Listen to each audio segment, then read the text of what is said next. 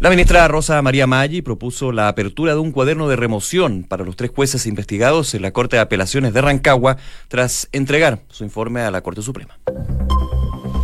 Una en punto, muy buenas tardes. ¿Cómo están ustedes? Bienvenidos a una nueva edición de Noticias en Duna en un día que se pronosticaba que íbamos a tener harta lluvia. No ha sido tanta. Yo te pido tranquilidad porque puede que después de la tarde el cielo está súper negro, está súper cargada las nubes, no hace tanto frío.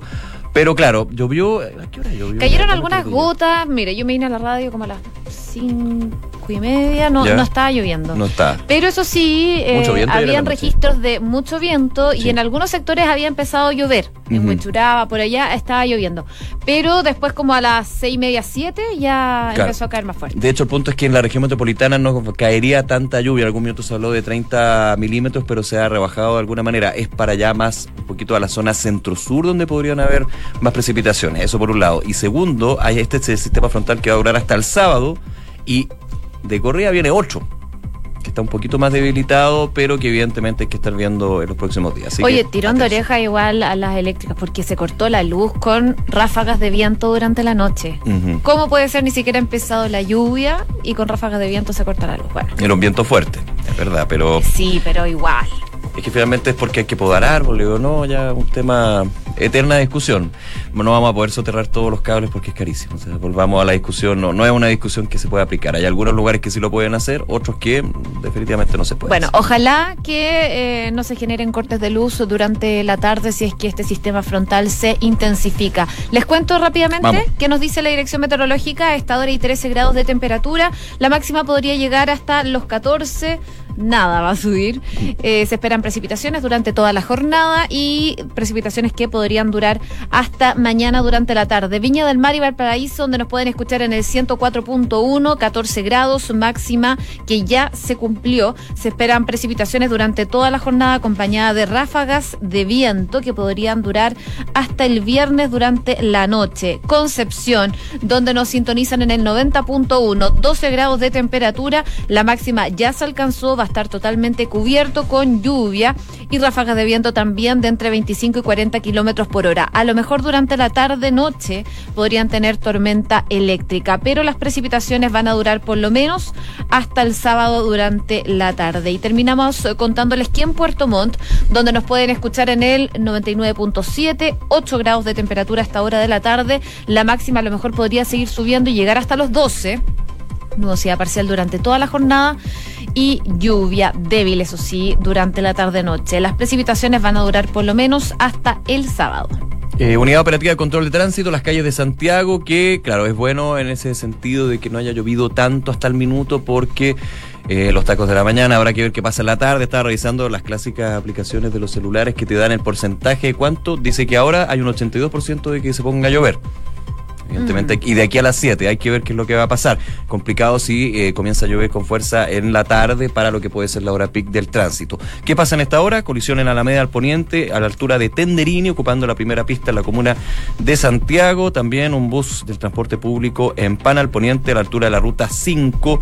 Semáforo apagado en Avenida Quilín con Consistorial. Y hace eh, un rato ahí no, no hay muchas más novedades con respecto a eso, sino mucha atención y esta alerta temprana preventiva también desde lo que es el, perdón, el tránsito para eh, las próximas horas si efectivamente hay una lluvia que se presente. Vamos a estar atentos.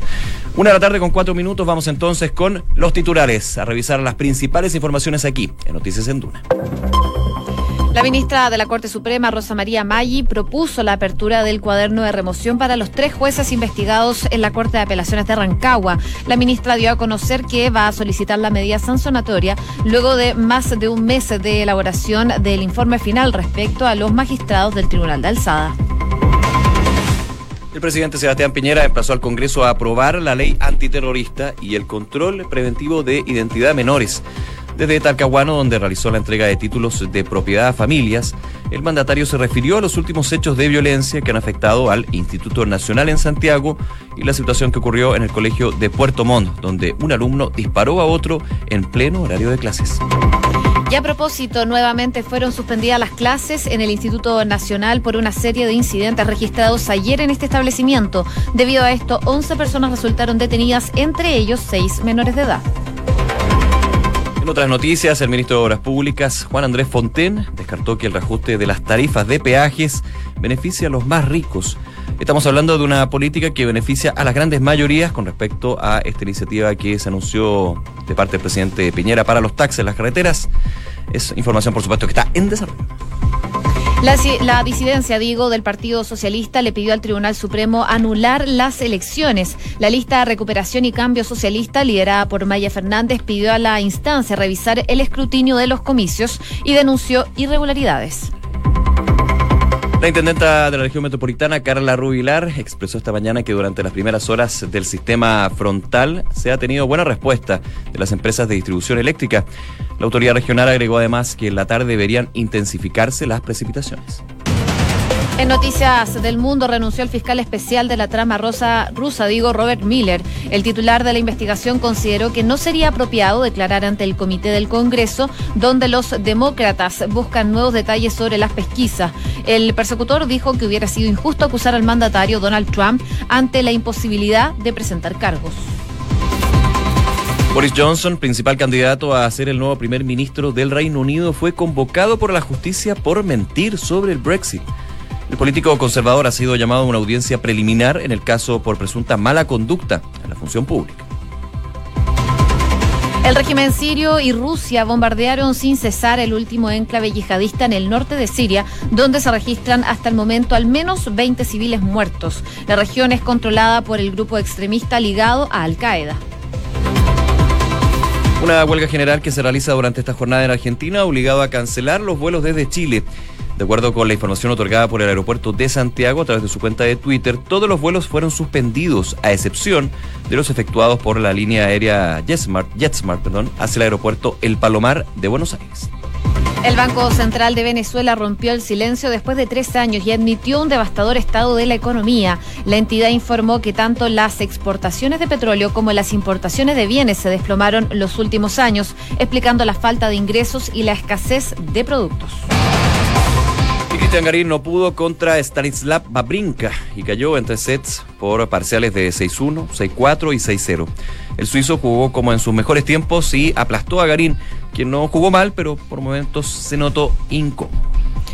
Una con siete minutos, revisamos las principales noticias del ámbito nacional. Partimos con informaciones relacionadas al presidente Sebastián Piñera, que se encuentra de visita en la región del Biobío, específicamente en Talcahuano. Ahí estuvo haciendo una entrega de títulos de propiedades a familias y en esa instancia entonces fue cuando el presidente Piñera se refirió a los últimos hechos de violencia que han afectado tanto al Instituto Nacional, donde recordemos el alcalde de Santiago, Jorge Alessandri, eh, propuso la revisión de mochilas como una medida de prevención, pero también se refirió a este caso de un estudiante en Puerto Montt que entra a una sala de clases y le dispara un, a un compañero.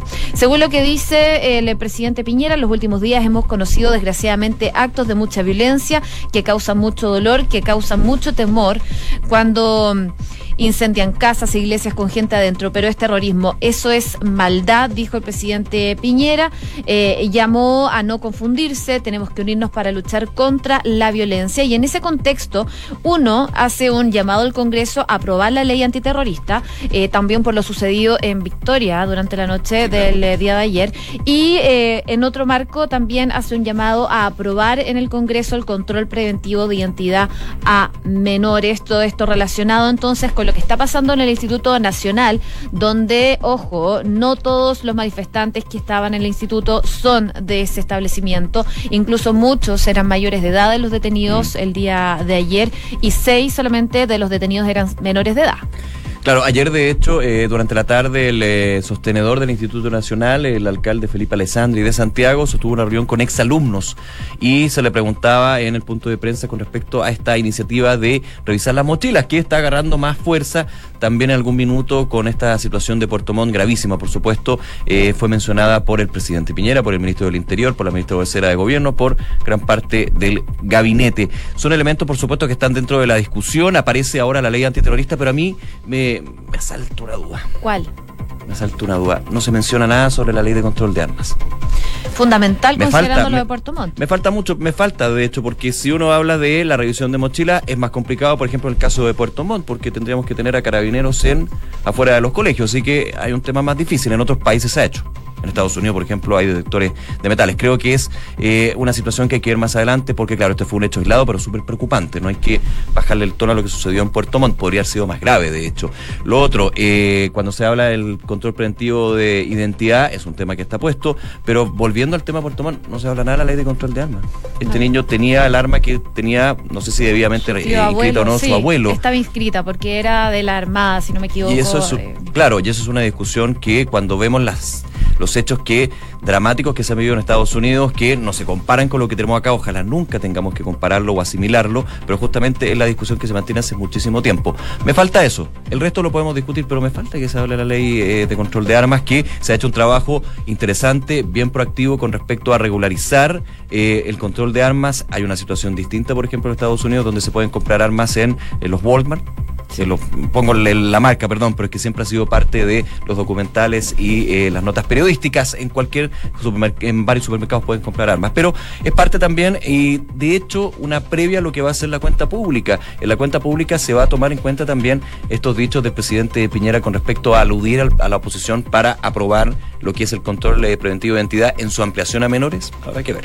Bueno, yo creo que el caso de Puerto Montt es un caso específico porque el arma sí estaba debidamente inscrita, pero ahí va más allá, va en cuanto a la responsabilidad del dueño del arma y el acceso que puede tener un menor de edad de 14 años que eh, probablemente tenía problemas, pero eh, hay que tener ojo con eso, con el acceso que se tiene a las armas, sobre todo dentro de una casa, aunque estén debidamente inscritas. Sí, ayer me tocó hablar con la ministra de Gobierno, Cecilia Pérez, y le preguntaba por el tema de la revisión de mochilas, que como se está sonando con fuerza, y eh, que el gobierno apoya la iniciativa que comienza el alcalde de Santiago, a yo le preguntaba, si se está apoyando, si los sostenedores tienen la facultad, el gobierno está pensando, por ejemplo, un proyecto de ley para incentivar o obligar en su minuto a la revisión de mochilas, dijo que no estaba en los planes, pero que evidentemente cada sostenedor podía tomar y dentro de es una buena alternativa para, vuelvo, paso de Puerto Montt a Santiago, lo que ha sido la situación del Instituto Nacional, que ya no, no cabe ninguna lógica. Todos los días hay desmanes, todos los días. Suspensión de clase. No todos los días, pero casi todos los días de la semana hay hechos de violencia. Hay también videos donde desgraciadamente se muestra que eh, la fuerza policial a veces se excede también con personas que están ahí en la calle. Entonces hay que tenerle ojo a eso. Una de la tarde con 12 minutos. Escuchas Noticias en Duna con Josefina Stavrakopoulos y Nicolás Vial. Bueno, y partió el lunes, termina el día de hoy, estamos hablando del Cyber Day. Eh, muchas personas em, esperan esta época del año para comprar cosas que necesitaban. Eh, muchos se quejaron también al comienzo de este evento, algo que no ha sido nuevo porque en ocasiones anteriores se ha realizado. Bueno, queremos eh, conocer qué ha pasado en estos tres días. Hoy es el final de este evento del Cyber Day.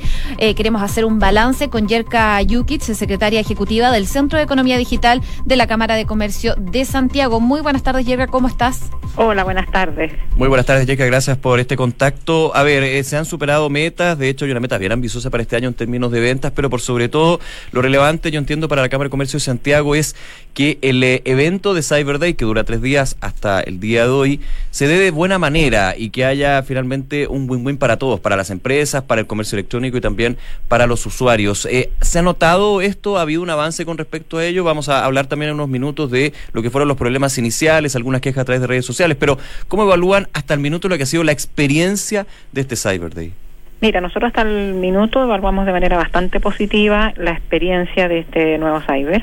el, crecimiento que están teniendo las compras y las transacciones van en esa línea eh, y vemos que las marcas están renovando las ofertas para el día de hoy para de manera a mantener eh, a los usuarios eh, con productos y con ofertas que puedan acceder. 371 marcas. 371 y 102 de ellas son nuevas. Nosotros hemos hecho un monitoreo también y hoy día vamos a terminar eh, con la, una auditoría propia nuestra y sobre todo las marcas nuevas han tenido un comportamiento ejemplar de en, este cyber. ¿Cómo se ha evaluado la experiencia de compra de los usuarios? Eh, se ha realizado este evento durante varios años y tengo entendido que se hace en dos épocas de un año. Eh, al principio la gente, cuando se empezó a realizar estos eventos del Cyber Day, alegaban que no podían entrar a las páginas, que los precios eh, no eran realmente ofertas, pero a mi parecer, no sé, usuario, creo que la experiencia de comprar en el Cyber Day cada año va evolucionando y va mejorando. Yo no he visto, por lo menos a mí no me tocó tener malas experiencias con el Cyber Day, pero también vi usuarios en redes sociales que se quejaban de que no podían acceder a las páginas, de que las ofertas no eran tales. ¿Cómo se evalúa este Cyber Day con eh, otros eventos anteriores? Eh, la cantidad de reclamos que nosotros hemos visto eh, en redes sociales eh, es bastante menor que años anteriores. Efectivamente, había una mejora de todas las marcas que están participando y de lo, en tener la disponibilidad de los sitios y con mejores ofertas. Muchos de los que hemos visto también de reclamos de precios son de productos que no son cyber o son de tiendas que no son tiendas oficiales, sino que son descolgados que participan y no son tiendas oficiales que nos ha tocado revisar bastante eso. Nosotros estamos evaluando y monitoreando todos estos días y vamos a tener después un balance final eh, y marcas que no hayan cumplido, que no se hayan ajustado los estándares, vamos a tener que notificarlas y hacer algún seguimiento ahí. Conversamos con Yerka Yukic, secretaria ejecutiva del Centro de Economía Digital de la Cámara de Comercio de Santiago. Y me quedo con ese último punto, Yerka, porque a diferencia de otros eventos de este tipo de comercio electrónico, eh, una diferencia. Hay marcas y marcas importantes que de hecho se adelantaron a lo que fue un problema que se generó a las 12 horas del día lunes, cuando comienza oficialmente este Cyber Day. Un problema con la plataforma de ventas. Entiendo que eh, el, proveedor de servicios era externo, digo internacional, no, no me acuerdo qué país, y que de hecho ya hablan de extender los beneficios hasta el domingo. ¿Ustedes han tomado cuenta también esto y cómo evalúan que las empresas se hayan adelantado? Porque generalmente teníamos que buscar la respuesta de las empresas después del evento. Claro, nosotros no nos ha llegado la información de las empresas de que vayan a extenderse hasta el domingo. El Cyber oficial eh, termina hoy día. Eh, sin perjuicio de eso, que las empresas pueden hacer, no con el nombre Cyber, algunas otras acciones después, pero con el, la campaña Cyber Day termina hoy día a las 23.59. ¿Cuáles fueron eh, los eh, servicios que más accedieron las personas? Eh, yo escuchaba por ahí viajes. Em, ¿Cuáles fueron finalmente la opción que tomaron los usuarios en este Cyber Day? Porque podría llamar la atención a lo mejor un cambio de patrón de compra con otros eventos anteriores. Claro, efectivamente, si vemos, por ejemplo, con el ticket promedio, este año el ticket promedio disminuyó versión, eh, versus años anteriores porque... Que es la compra, ¿no? Que, es la compra, claro, porque un rubro fuerte y que ha crecido mucho es vestuario y calzado. Y por lo tanto, vestuario y calzado tiene ticket promedio más bajo que eh, tecnología, equipamiento del hogar o viajes y turismo.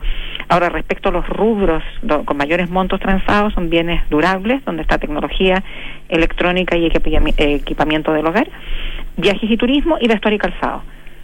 Esos son los rubros que han concentrado la mayor eh, cantidad de montos transados. Claro, hay una compra, un ticket eh, promedio más bajo, pero eh, se van superando las metas de compras totales. Es decir, hay también una apreciación y quiero llegar a ese punto también, Yerka. Hay una mayor confianza por parte de los usuarios del comercio electrónico, no solamente por el Cyber Day, también a Cyber Monday y en general por lo que es la economía digital, que al parecer al usuario le da mayor confianza. Pese, eso sí, a que han habido en el último tiempo varios baches con respecto a eh, la filtración de eh, datos, por ejemplo, de tarjetas de crédito.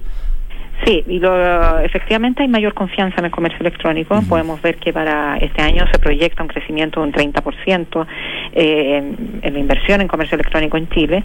Y lo que tú planteas, los baches que han habido de tarjetas. Y preocupaciones más que baches, creo que lo aumenta un poquito.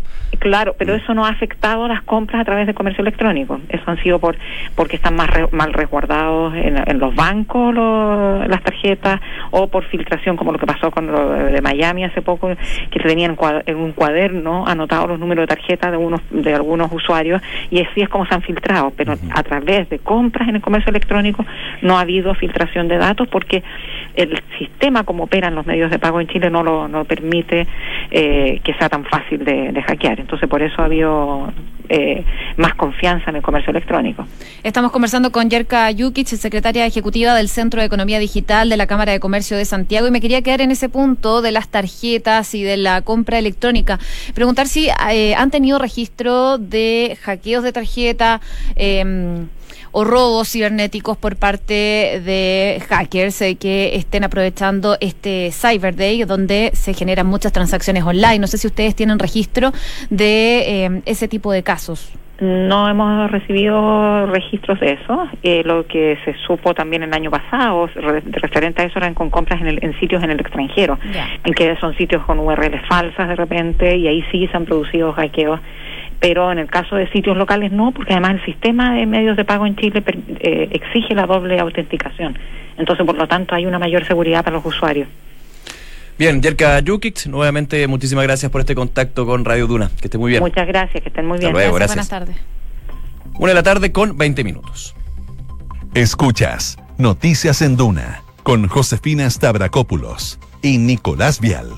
Lo comentábamos en titulares, la situación de la ministra Rosa María Maggi entregó su informe a la Corte Suprema, recordemos el contexto, tres jueces suspendidos de la Corte de Apelaciones de Santiago por una serie de irregularidades que justamente estaban siendo investigadas por la ministra, que entrega este informe al máximo tribunal y dio a conocer que va a solicitar la medida sancionatoria de eh, abrir un cuaderno de remoción, es decir, de remover a los eh, jueces de la Corte de Apelaciones. Recordemos que la ministra no puede ella remover, sino que tiene que recomendar a la Corte Suprema que la Corte Suprema en el Pleno tiene que, evidentemente, analizar lo que son estas situaciones. Sin embargo, eh, hay una medida que es bien eh, grave dentro de, de, las graves, de, digamos, que es eh, mantener la suspensión, evidentemente, y recortar lo que es el eh, sueldo, entiendo que, tienen hasta el minuto. Sí, así es. Escuchemos lo que dijo Lamerto Cisternas en la conferencia de prensa anunciando esta situación el día de hoy señala que solicita la máxima sanción establecida en este código, esto es cuatro meses de suspensión. Y también señala que todo lo expuesto, todo el conjunto de situaciones expuestas, le permiten sugerir a la Corte hacer uso de la norma del artículo 80 de la Constitución que permite la remoción de estas personas. Bueno, ahí las declaraciones de Lamberto Cisternas, el vocero de la Corte Suprema, que dio a conocer entonces estos nueve hechos por los que se formulan cargos a estos tres jueces de Rancagua, Elgueta, Vázquez y Albornoz. Respecto del juez Vázquez, se detalló que las tres presuntas irregularidades son haber dictado una resolución en la cual nombró a su hija en calidad de consejera técnica suplente en un tribunal, haber prestado consejo a Luis Arenas, con quien lo une una relación de amistad a sabiendas del incumplimiento de la medida cautelar de arresto domiciliario nocturno que tenía y haber procedido en su calidad de presidente de la Corte a instalar la sala de ese tribunal en un día que eh, se determinó sin justificación ni motivo la integración que correspondía. En cuanto a el Guieta, se le adjudica haber intervenido en la tramitación y fallo de un recurso de protección interpuesto por Luis Arenas, con quien le unió un vínculo de amistad. Eh, el mismo caso también que el juez anterior también haberse comunicado telefónicamente con los abogados y partes de litigantes en diversos procesos, entre otros casos. Y en cuanto al Borno, se le formulan cargos por haber solicitado al imputado Luis Arena, el mismo, entonces se repite el mismo nombre, con quien lo une una relación de amistad, la suma de un millón quinientos mil pesos mientras éste se encontraba incumpliendo una medida cautelar. Son las cosas que se le adjudican a estos tres jueces por los cuales se le está investigando. Eh, ellos están en este proceso administrativo. El 17 de abril estuvieron a punto de ser removidos de sus cargos. Eh, pero finalmente lo que se sabe ahora es que se abre entonces esta posibilidad. La jueza Maggi, que viene investigándolos hace un, hace un tiempo, eh, ya los tiene al borde de la expulsión, pero como tú decías, Nico, ahora es el caso, el, turno del máximo tribunal de decidir qué pasa con estos tres jueces de Rancagua. La investigación eh, partió el 3 de diciembre, se cerró el 26 de abril y finalmente tenemos esta información donde, como digo, eh, la ministra recomienda, llama a abrir este cuaderno de remoción, lo tiene que revisar el Pleno de la Corte Suprema, si efectivamente se da esto o no, y eh, la ministra Maggi además propuso que sean suspendidos por cuatro meses más, se extiende la suspensión por cuatro meses mientras mantiene obviamente la situación de las indagatorias, más en la indagatoria lo que es el proceso de eventual remoción o no, con medio goce de remuneraciones. Actualmente eh, el Gueta Vázquez y Albornoz tenían suspensión pero con goce de sueldo, ahora es hasta la mitad. Claro, uno dirá, oiga, pero es la más grave dentro de, entiendo yo, de eh, la, la, posibilidad sancionatoria que tiene la Corte Suprema, es una de las más graves con respecto a lo que en esto es lo que dijo el vocero Lamberto Cisterna, conductas calificadas por la señora ministra como muy graves. Vamos a ver entonces qué decide el máximo tribunal. Una con 24. Escuchas Noticias en Duna con Josefina Stavrakopoulos y Nicolás Vial. Oye, noticias, José, desde Estados Unidos con la trama rusa que nunca deja de aparecer, nunca deja de aparecer. Robert Mueller renunció, de hecho, a su cargo y también hubo declaraciones de el presidente Trump que dijo el caso está cerrado, gracias, tras las conclusiones del fiscal. Bueno, Robert Mueller habló el día de hoy, eh, habló después de mucho tiempo, lo hizo en el Departamento de Justicia en solitario, leyendo un comunicado, de hecho, frente a medios de comunicación y sin aceptar preguntas sobre esta situación. El dictamen final de Miller eh, dice que finalmente el Congreso va a tener que decidir si lanza un impeachment contra Donald Trump. Así que les manda la pelota al Congreso y dice, ustedes decidan. Pero en el fondo lo que pasa con esto es que se cierra la investigación de la trama rusa, insistiendo también que Moscú intervino en las elecciones de Estados Unidos, pero no se le puede imputar nada al presidente de Estados Unidos. Claro, habla que ver, eh, evidentemente recordemos que ya da el caso por cerrado. El tema era si eh, durante la campaña el equipo de Donald Trump o el mismo Donald Trump estuvo involucrado en esta... Eh, en este tema que tenía Rusia con eh, la campaña de Hillary Clinton, que define que efectivamente existió. Lo que pasa es que aquí el otro punto era si la campaña de Donald Trump estaba metida con este tráfico, no con este no, tráfico, con esta intervención maliciosa por parte de los rusos. Eso se dice que efectivamente fue así, lo que dice el informe de Miller, pero que en algún minuto se critica que era un informe que lo que se entregó eran un par de páginas para todo lo que podría ser el informe completo. Así que también hay muchas dudas con respecto a si efectivamente hubo algo más para exculpar completamente al actual presidente de los Estados Unidos. Una con 26, revisamos las principales noticias en los titulares. La ministra de la Corte Suprema, Rosa María Maggi, propuso la apertura de un cuaderno de remoción para los tres jueces investigados en la Corte de Apelaciones de Rancagua. La ministra dio a conocer que va a solicitar la medida sancionatoria luego de más de un mes de elaboración del informe final respecto de los magistrados del Tribunal de Alzada. El presidente Sebastián Piñera se refirió al escenario presidencial que desató el senador Andrés Salamán aquí en conversación en Duna. El presidente dijo a 15 meses de gobierno no es oportuno iniciar campañas. Además, el jefe de Estado apuntó contra Alejandro Guillé, quien aseguró en Twitter que las expresiones de Alamán significó que la derecha ya dio por clausurado este gobierno. Y nuevamente fueron suspendidas las clases en el Instituto Nacional por la serie de incidentes registrados ayer en el establecimiento. Debido a esto, 11 personas resultaron detenidas, entre ellos 6 menores de edad. Boris Johnson, principal candidato a nuevo primer ministro de Reino Unido, fue convocado por la justicia por mentir sobre el Brexit. El político conservador ha sido llamado a una audiencia preliminar en el caso por presunta mala conducta en la función pública. Una huelga general que se realiza durante este día en Argentina ha obligado a cancelar los vuelos desde Chile.